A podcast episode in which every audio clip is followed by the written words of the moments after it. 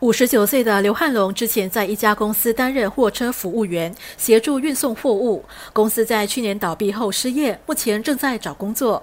刘汉龙的妻子是一名家庭主妇，两个孩子还在求学，一家四口住在榜鹅的三房式祖屋，也是华社自助理事会教育补助的获益家庭。刘汉龙患有心脏肿大，每年都会动用保健储蓄支付医药费。此外，他的公积金基本存款也不达标。共同前进配套的一系列宣布，将能协助他减轻退休后的压力。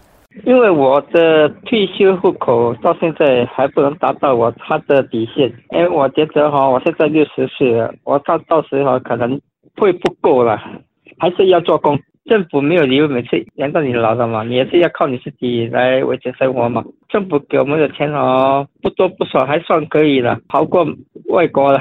多多少少还可以填补我们的退休户口吗。五十五岁的黎莲慧是一名家庭主妇，六十岁的丈夫陈振天是一名司机，每月赚取两千一百元的收入。夫妻俩目前住在巴耶利巴的三房式祖屋。黎莲慧说，丈夫是共同前进配套的主要受益者，而她则可以获得退休储蓄花红和保健储蓄花红。这个非常好，非常好了，这。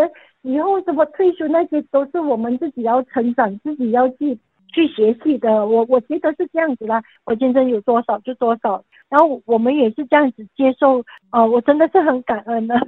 城市频道记者谢诗颖报道。